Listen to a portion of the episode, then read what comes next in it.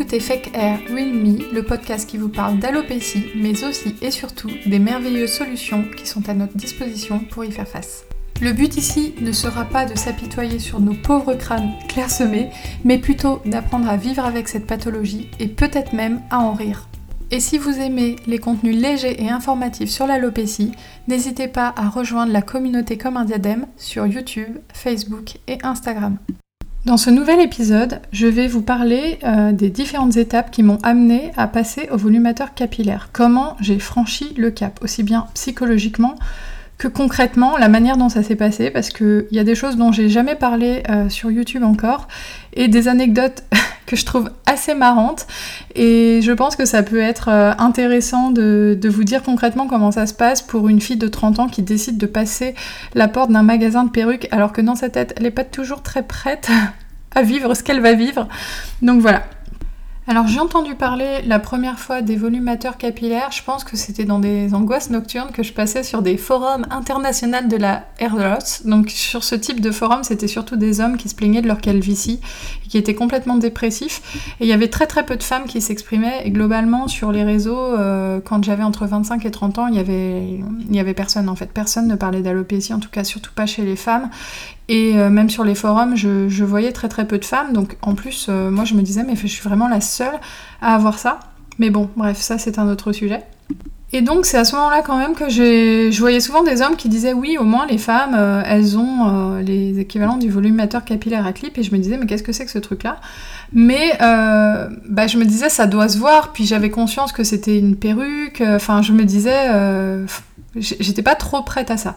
Et puis un jour par hasard, enfin plus ou moins, hein, j'avais dû taper euh, chute de cheveux quoi sur YouTube, je tombe sur euh, une fille, euh, une vidéo au, Canada où une fille qui perd ses cheveux essaye pour la première fois un volumateur capillaire. Et cette euh, jeune femme, elle devait avoir, euh, je sais pas, euh, entre 20 et 25. Elle perdait ses cheveux, mais pas de manière démesurée, ce qui fait que je me suis très vite identifiée à elle, parce qu'en plus, elle avait plus de cheveux que moi.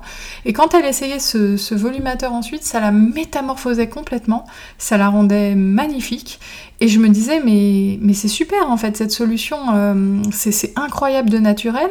Et, et, en fait, c'est génial que ça existe et peut-être qu'il faudra que, je me renseigne sur ce type de produit. À ce moment-là, je me dis, bon, Laure, t'as un problème, tu vas devenir clairsemée, tu vas devenir chauve de plus en plus, mais t'as peut-être une solution. Cette fille, ça lui va super bien, elle n'est pas malheureuse parce que justement elle a une solution. C'est bien de savoir ça. Donc je me rappelle qu'à cette époque-là, j'en avais parlé à une amie euh, bah, pour avoir euh, sa réaction et peut-être même un peu son, approbation, je sais pas, euh, par rapport au produit. Et elle m'avait dit bah ouais, pourquoi pas. Après, je pense que honnêtement, elle devait se dire la pauvre si un jour elle doit en arriver là. Mais en même temps, elle regardait le résultat et elle me disait bah ouais, franchement, pourquoi pas en fait si un jour tu perds vraiment tes cheveux, bah, ce type de solution, ça fait super naturel, donc ça peut être intéressant pour toi effectivement. Et Ensuite, euh, quelques mois plus tard, ou peut-être même le week-end d'après, je m'en souviens plus, euh, j'ai voulu aussi en parler à ma mère. À l'époque, je vivais chez mes parents et c'est vrai que j'étais une jeune adulte qui avait toujours tendance à demander l'approbation de ses parents. Et, euh, en fait, j'ai montré la vidéo à ma mère et c'est vrai que sa réaction, il y a eu une grosse réaction de rejet. Elle me disait Mais quoi mais, tu vas pas mettre ça mais, mais c'est une perruque Mais c'était pas une perruque en plus, hein, c'était un volumateur elle me disait, mais, c'est pour les filles qui, perdent leurs cheveux, tu vas quand même pas mettre ça. Et en fait, ben oui, c'est pour les filles, euh, les femmes qui perdent leurs cheveux, mais j'en faisais concrètement partie des femmes qui perdaient leurs cheveux. Et, le fait d'avoir cette réaction, puis moi j'insistais et je lui remontrais de temps en temps cette vidéo, peut-être tous les ans, parce que du coup il s'est passé du temps avant que vraiment j'envisage de passer au volumateur. Avoir une telle réaction de, rejet euh, de la part d'un proche, ben, en fait ça me faisait comprendre que euh, ce que j'envisageais, c'était honteux même pour les autres en fait, de savoir que moi je portais ça, c'était même une honte que les autres, que mes proches allaient porter presque. En tout cas, c'est comme ça que je le ressentais. Et du coup, euh, vu que je me suis pas sentie encouragée dans ma démarche, je sais pas si c'était vraiment le moment que je passe la porte, certainement que non, euh, d'une boutique de, compléments capillaires, mais je veux dire, je pense qu'un an ou deux après, j'aurais été mûre, ça aurait été le bon moment. Mais en fait, avoir ces réactions de, rejet comme ça, euh, bah, ça a fait que j'ai un peu mis la solution dans un coin de ma tête en me disant, bah ouais, non, c'est choquant en fait ce que tu envisages. Mais avec les années qui ont passé, le, complexe a vraiment grandi chez moi et euh, ça devenait vraiment compliqué pour moi de, de m'accepter, de, me regarder. Ça, ça, empiétait vraiment sur euh, mon estime de, moi en fait. J'étais de plus en plus complexée, j'avais vraiment du mal à me, à me voir en photo. Je, je focalisais et j'avais vraiment l'impression en plus que ça commençait à devenir visible par les gens. Et euh, à un moment, un an après la naissance de ma fille, c'est vrai que j'avais perdu pas mal de cheveux, notamment après l'accouchement, avec l'allaitement et tout. Euh, je me suis dit, je vais aller essayer ce système de volumateur capillaire. Je sais pas si j'étais prête à ce moment-là en acheter un, peut-être pas, mais en tout cas, je voulais au moins essayer pour voir ce que ça allait, donner. Et en fait, euh, bah, j'ai essayé de me renseigner sur Google et tout, mais il n'y avait pas beaucoup d'informations. Mais j'ai vu une marque qui s'appelait Camaflex à l'époque, où il disait que euh, c'était pas mal et que c'était pas forcément euh, ce qu'il y avait de plus cher. Et donc je me suis dit, bah allons-y. Et donc j'ai pris rendez-vous. Donc envisager de prendre rendez-vous dans une boutique de perruques, enfin moi j'en étais à un stade où même décrocher le téléphone euh, pour, demander ça, j'en avais honte en fait. Je m'imaginais arriver devant la boutique et que les gens me voient, je me visualisais avec les gens qui me regardent rentrer dans la boutique avec les perruques en devanture. Enfin franchement, c'était une angoisse pour moi rien que, rien que la prise de rendez-vous d'aller dans ce type de boutique.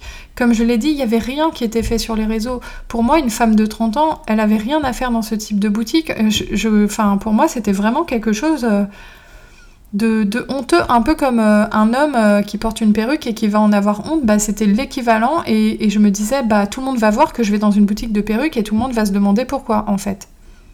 Mais je l'ai fait quand même. Et j'ai décidé d'y aller avec mon conjoint et ma fille de 1 an.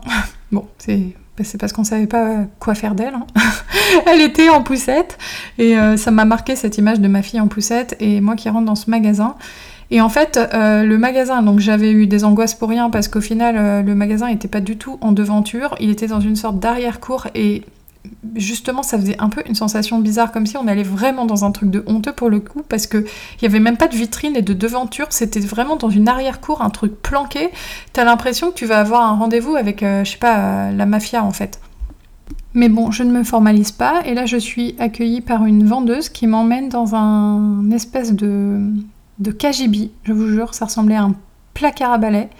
Il y avait du bazar partout, il n'y avait pas de fenêtre. Bon, dans un magasin de perruques volumateurs, c'est normal d'être dans une pièce sans fenêtre, mais c'est vrai que ça donnait vraiment l'impression d'être dans une, sorte de micro-entrepôt de, de, la taille d'un toilette en fait.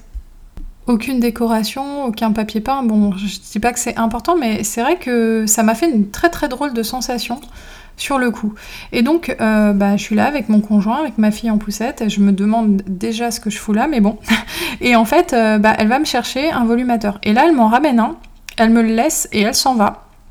Donc déjà, il n'y a eu aucun conseil ni quoi que ce soit. Et en fait, quand je regarde le produit, c'était un truc orange, brillant, on aurait dit la chevelure de Dalida, mais en synthétique. On aurait dit qu'ils avaient acheté ça dans une, foire fouille ou un magasin d'Halloween, quoi, en fait. Et moi, j'étais trop choquée parce que je me suis dit, mais c'est pas possible, c'est pas du tout ma couleur. Euh, c'était pas du tout. Euh, enfin, ça faisait pas du tout naturel. On n'avait même pas l'impression que c'était des vrais cheveux. Et aujourd'hui, je pense que ça devait être du synthétique, mais je sais pas, à l'époque, j'avais vraiment pas beaucoup d'expérience. Je me demande si dans ma tête, j'ai pas exagéré ce souvenir parce que ça m'a un peu choqué et du coup, peut-être que j'en ai une vision déformée. Mais c'est vrai que je me suis retrouvée avec euh, la coupe euh, des gens dans les cabarets quand ils imitent Dalida. Donc, franchement. J'étais très choquée, mais bon, j'ai essayé quand même. Donc là, j'ai mon conjoint qui me regarde et je vois dans ses yeux qu'il a envie de rire euh, et qu'il est bien désolé pour moi. Et d'ailleurs, moi, j'ai ri aussi. Je lui dis, mais là, c'est pas possible. Et même lui, il me disait, non, mais vraiment. Alors, heureusement que la fille est partie, hein, parce que bah, c'est vrai que ça aurait été très gênant devant elle. Et puis bon, quand elle est revenue, je lui ai demandé si elle avait pas d'autres couleurs parce que c'est vrai que c'était pas trop ma couleur. Et en fait, elle m'a proposé que un produit et puis elle avait l'air un peu euh, saoulée, exaspérée. Bah non, non, on a que ça. Euh, c'est votre couleur, c'est comme ça, c'est ça euh, ou c'est pas, c'est ça ou c'est pas autre chose quoi. Donc bah du coup j'ai dit bah ok, bah du coup on va repartir. Et c'est vrai que cette vendeuse n'a pas été commerçante du tout, elle n'a pas été rassurante. Il y a eu aucun conseil. Elle m'a donné le premier produit qu'elle a trouvé qui était pas du tout adapté. Et donc moi, je, suis ressortie de la boutique. Et ça a été une énorme déception pour moi parce que faut se souvenir que du coup, moi, je me raccrochais à cette solution depuis 4 ans, à me dire voilà, si un jour ton problème il devient trop grave, tu as ça, et d'un seul coup, c'est comme si ma dernière bouée de sauvetage, euh, on venait de me la crever en fait. C'était vraiment comme ça que je l'ai ressenti. Je me suis dit, bah en fait, ouais, non, t'as aucune solution, tu vas te clairsemer de plus en plus et tu seras bien obligé d'assumer parce que parce que c'est ça, ou alors t'as la coupe de Dalida euh, toute ta vie, quoi, en fait. J'ai rien contre la coupe euh, de Dalida, hein, c'est pas ça, mais c'est en fait c'était plutôt la coupe euh, du mec dans un cabaret qui imite Dalida, ça faisait vraiment pas naturel. Si encore ça faisait naturel, j'aurais été prête à changer et avoir la couleur de Dalida, mais franchement, c'était pas le cas du tout. Et, et, et, je suis sortie de là, j'étais complètement déprimée, il a fallu que j'accuse le coup. Et je pense que les vendeuses, elles ne se rendent même pas compte de l'état psychologique des, femmes qui arrivent dans ce type de boutique en fait et pour elles euh, bah, on n'est pas satisfaite c'est pas grave euh. en fait le but c'est même pas de, vendre à une personne mais c'est juste de, de, comprendre en fait que la personne qui vient ici elle cherche une solution et si on lui propose un truc euh, qui ressemble à rien du tout, elle va ressortir en se disant qu'elle n'a pas de solution à son problème et, c'est difficile en fait quand, euh, quand on a 30 ans et qu'on a une alopécie de se dire que bah, on sera bien obligé d'assumer parce qu'il n'y a rien qui fait naturel sur, sur le marché. Et donc euh, les mois ont passé, j'ai repris le travail et, et voilà, et je vivais plutôt bien avec mon alopécie, enfin plutôt comme d'habitude, quoi, ça me complexait, mais voilà. Et un jour, j'ai eu ce déclic euh, que j'ai raconté dans, l'épisode précédent, où euh, ma collègue, une de mes jeunes collègues qui avait en plus des cheveux magnifiques, euh, regardait mon crâne pendant que je parlais et je voyais dans ses yeux qu'elle s'interrogeait et qu'elle se disait mais qu'est-ce qu'elle a? Enfin, limite, je voyais presque de l'inquiétude, de l'incompréhension dans ses yeux et elle arrêtait pas de fixer mon crâne, de me regarder, de repasser les yeux sur mon crâne. Et là, je me suis dit, en fait, ça y est, maintenant, tu es officiellement à un stade où les gens voient qu'il y a un problème. J'ai su bien plus tard que euh, mon alopécie avait été l'objet de discussions entre collègues. Heureusement, je ne l'ai pas su tout de suite, je l'ai su euh, quelques années après. Et en fait, moi, quand j'ai vu ça dans ses yeux, je me suis dit, bah voilà, faut pas attendre plus parce que euh, si j'attends que, mon cas empire, euh, bah la transition, la transition sera bien plus importante. Mais dans ma tête, j'avais pas de solution puisque j'étais allée chez Camaflex et que bah, on m'avait refilé la, la perruque de Dalida. Et en fait, je savais que euh, bah, Camaflex, finalement, c'était pas l'enseigne la plus connue. Et à ce moment-là, je me suis dit, bon, peut-être qu'il faut que j'aille chez un des leaders du marché. Donc à l'époque, c'était Annie Davray. Pour euh, voir ce qu'ils me proposeraient. Parce que si chez eux, j'arrive pas à avoir quelque chose qui fait naturel, bon, bah, je laisserai tomber. Euh, mais s'il y a un produit qui doit me correspondre, normalement, chez eux, je devrais le trouver. Donc me voilà à reprendre rendez-vous dans un magasin de perruques. Euh, j'y vais. Donc là, cette fois, il y avait une, vitrine et une devanture avec des perruques dans la vitrine. Donc euh, bah, quand tu rentres et que tu t'installes sur le canapé, donc c'était le Annie d'Avray euh, dans le premier arrondissement de Paris, je crois, le premier ou le deuxième, je me souviens plus, pas très loin d'Opéra, et que tu t'assois sur ce canapé, et heureusement on est de dos, et que tu dis que tous les gens qui passent doivent se dire que tu as une perruque ou que tu vas en acheter une, c'est pas forcément simple, mais bon, je l'ai fait, c'était ma deuxième fois, donc on va dire que psychologiquement j'étais un peu plus prête. Après, euh, dans, ces enseignes-là, alors j'en ai, pas, ai pas fait 150 autres, mais c'est vrai qu'il y a des choses qui sont, moi je trouve, assez déstabilisantes pour une femme atteinte d'une simple alopécie androgénétique. Je vous dis comment je l'ai vécu. Hein. Il y a des magazines en fait, et quand on les ouvre, c'est que des femmes qui ont des alopécies entre guillemets bien plus graves. C'est-à-dire qu'on va voir euh, des filles soit qui sont toutes chauves, parce qu'elles ont une alopécie euh, totale, une alopécie universelle, des fois elles ont plus de sourcils, ou on va avoir des témoignages de femmes qui ont des cancers et qui du coup perdent tous leurs cheveux, mais c'est vrai qu'il n'y avait pas dans ces magazines-là de, témoignages de filles qui avaient vraiment des alopécies. Il y avait, euh, il parlait des volumateurs, donc ça c'est quand j'attendais, hein, j'attendais mon tour. Il parlait des volumateurs, mais euh, il disait pour les filles aux, cheveux fins, et je regardais les photos des filles et elles n'étaient pas clairsemées. Elles avaient les, cheveux fins, certes, elles n'avaient pas une grosse densité, mais elles n'étaient pas clairsemées. Donc c'est vrai que quand tu arrives dans ces boutiques-là, euh, que tu as 30 ans, que tu perds tes cheveux, mais mais pas de manière dramatique et que tu te retrouves avec des magazines où tu vois que des femmes qui ont des pathologies quand même assez graves, euh, soit complètement chauve euh, parce que l'alopécie universelle, soit énorme plaque de pelade, euh, soit des cancers. Et bien sûr que ces femmes méritent d'être représentées et, et c'est important. Mais c'est vrai que pour une fille qui a 30 ans et qui rentre et qui voit des magazines avec des femmes qui ont des alopécies 10 fois plus importantes, bah on se dit bah mince enfin pourquoi moi à 30 ans je suis là et pourquoi je suis la seule à vivre ça? Pourquoi je suis la seule jeune femme de 30 ans qui perd ses cheveux suffisamment pour que ça se voit, mais qui n'a aucun modèle qui est représenté? Bref, j'ai l'impression de me retrouver euh, vraiment dans une boutique pour femmes euh, du coup très très malades ou qui ont des alopécies vraiment très marquantes comme on en voit quasi jamais puisque justement ces femmes portent la plupart du temps des, perruques ou des volumateurs. Heureusement maintenant sur les réseaux et dans la presse ça commence à être banalisé, mais euh, voilà, on se dit, bah ouais, euh, là, euh, j'entre dans une autre sphère en fait. Mais donc, comme d'habitude, je ne me formalise pas. donc, je suis reçue par la vendeuse, euh, qui était très sympathique, cette vendeuse, et qui m'amène deux produits. le premier, je m'en souviens pas, il devait vraiment pas convenir au niveau de la couleur. Je pense que ça devait être un, un brun ou un châtain très foncé. et elle avait un produit blond, mais bien plus blond que mes cheveux. C'est vraiment, moi je suis blonde foncée, euh, blonde dorée, et là c'était un blond, euh, pas platine, hein, mais, mais presque quoi, comme Angèle, quoi, la chanteuse. C'était vraiment un blond, euh, t'es blonde quoi, tu vois. Elle s'est dit, elle, elle est blonde, allez, on va lui donner un blond platine.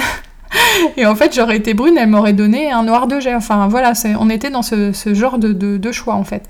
Et donc, bon, bah forcément, je prends le blond du coup. Et donc là, euh, alors je précise que euh, l'environnement était bien moins euh, glauque que chez Camaflex, et donc elle me l'essaye. Et là, je, me vois, et en fait, bah, ça me fait bizarre d'un seul coup de, de, me voir avec des cheveux, qui en plus étaient très blonds. Et sur le coup, je, je me dis, mais bah ouais, c'est joli, et encore j'étais pas sûre, mais surtout, la première réaction que j'ai, c'est de me dire, mais tout le monde va le voir en fait, parce que là, ça me fait beaucoup de cheveux. Et ça, ça me change mon visage en fait. C'est tout le monde va le voir. Et donc j'arrête pas d'insister, de dire à la fille ouais c'est peut-être pas mal. J'étais pas sûre, mais tout le monde va le voir. Et en fait, elle me rassurait beaucoup. Elle me disait mais non, mais, mais vous inquiétez pas, je vous assure, c'est parce que vous le savez, mais non, non, c'est pas choquant et tout. Et en fait, à force de me laisser le temps, parce que du coup ça a duré quoi 20 minutes, une demi-heure, je sais pas, enfin en tout cas plus d'un quart d'heure, bah, j'ai commencé à, à m'habituer au reflet, euh, à mon reflet dans le miroir avec des cheveux. Et c'est vrai que progressivement, mes yeux s'y sont habitués et, je me suis dit que en fait, c'était peut-être pas si mal. J'avais toujours très peur que ça se voit parce que bah quand même euh, d'un seul coup euh, beaucoup de cheveux puis blonds comme ça, je me disais mais tout le monde va détecter. Mais elle me garantissait que non. Et, je me disais de toute façon que bah en fait, j'avais plus le choix, j'étais obligée en fait d'y passer. Et donc à ce moment-là, je prends des photos et tout, et je me dis que je les montrerai euh, à mes proches euh, pour en discuter avec eux. Je prends pas ma décision sur le coup. Après, euh, la fille, elle m'a quand même donné des conseils à un moment que j'ai estimé à côté de la plaque. alors, pour être honnête, déjà, le, volumateur qui m'a été conseillé n'était pas du tout adapté aussi bien à ma couleur de cheveux, puisqu'il y avait genre 5 tons d'écart. la base était beaucoup, beaucoup trop petite pour mon alopécie. Moi, j'ai une alopécie assez étendue, assez diffuse, et la base était petite, elle était vraiment plus petite que ma main. Et du coup, vu qu'en plus c'était pas du tout la même couleur, ça s'écartait derrière. Mais en fait, moi à l'époque, j'avais pas du tout de recul. Je connaissais pas les produits, je connaissais rien du tout. Donc, euh, donc bah moi j'ai trouvé ça pas mal. Euh, j'étais plutôt contente du résultat. Mais c'est vrai qu'en termes de, conseils vraiment sur le produit adapté, c'était vraiment pas des bons conseils en fait. Enfin, moi je sais qu'aujourd'hui, je conseillerais jamais un produit comme ça à une cliente. Et en termes ensuite de conseils psychologiques, cette vendeuse, elle était vraiment très gentille, mais à un moment, moi, je lui disais, euh, j'ai peur en fait de bah, que les gens euh, découvrent que j'ai un volumateur à mon travail. À l'époque, j'étais responsable d'équipe et tout, et je me disais, bah, ils, vont tous me critiquer, ils vont tous dire, ouais, la chef, elle a un volumateur, enfin, c'est même pas un volumateur, mais elle a une perruque, elle a une moumoute. Et c'est vrai que je paniquais beaucoup par rapport à ça. Et là, la vendeuse, elle me dit, ah, mais sinon, ce que vous pouvez faire, vous prévoyez une réunion et vous leur dites Bon voilà, j'ai un volumateur, vous le savez, je ne veux pas de discussion sur le sujet, maintenant c'est clair, je vous en ai parlé, et voilà, et je ne veux pas qu'on parle de ça, maintenant on passe à autre chose. Et là, je me dis, mais elle est sérieuse Elle croit vraiment que je vais faire une réunion pour l'annoncer à tout le monde Donc déjà, moi, j'étais dans la recherche scientifique, je me vois tellement faire une réunion avec comme ordre du jour euh, les cheveux de l'or, quoi, génial. Et puis, et puis même l'annoncer comme ça à tout le monde, je pense qu'elle avait vraiment pas compris dans quel état d'esprit j'étais. Enfin, moi, j'osais même pas rentrer dans la boutique tellement j'avais honte. Donc annoncer, faire une réunion pour annoncer à tout le monde que j'avais un volumateur. Et je me suis dit, mais cette vendeuse, je sais, pas, elle côtoie des femmes euh, qui ont ce problème-là tous les jours, elle est à côté de la plaque, elle se rend pas compte en fait euh, psychologiquement ce qui se passe dans nos têtes, elle, euh, elle se rend vraiment pas compte. Et bon, malgré ces conseils un petit peu hasardeux, on va dire, j'étais quand même plutôt contente de mon expérience. Il faut dire que j'avais été tellement traumatisée par l'expérience chez Camaflex que je pense que voilà, je m'attendais tellement au pire que du coup, j'ai trouvé que ça s'était bien passé.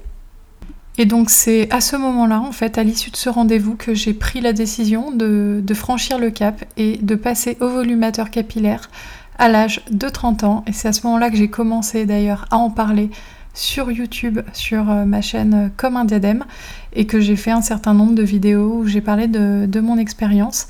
Et du coup, dans le prochain épisode, j'aborderai bah, comment s'est passée ma première semaine avec un volumateur, comment mes proches euh, ont réagi au fait que bah voilà, j'allais acheter un volumateur parce qu'en fait à ce moment-là, j'en avais encore très peu parlé.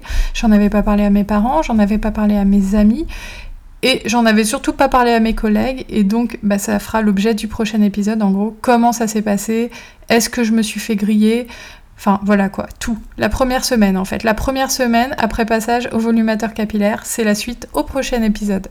En tout cas, si vous m'avez écouté jusqu'ici, je vous remercie infiniment pour l'intérêt que, vous avez porté à cet épisode. Je vous encourage forcément à vous abonner, à me faire vos retours, puisque bah, je me lance sur le podcast depuis à peu près 2-3 jours. Donc j'aurai besoin de tous les retours euh, que vous aurez, aussi bien positifs que négatifs. Et je vous dis bah, à bientôt pour la suite.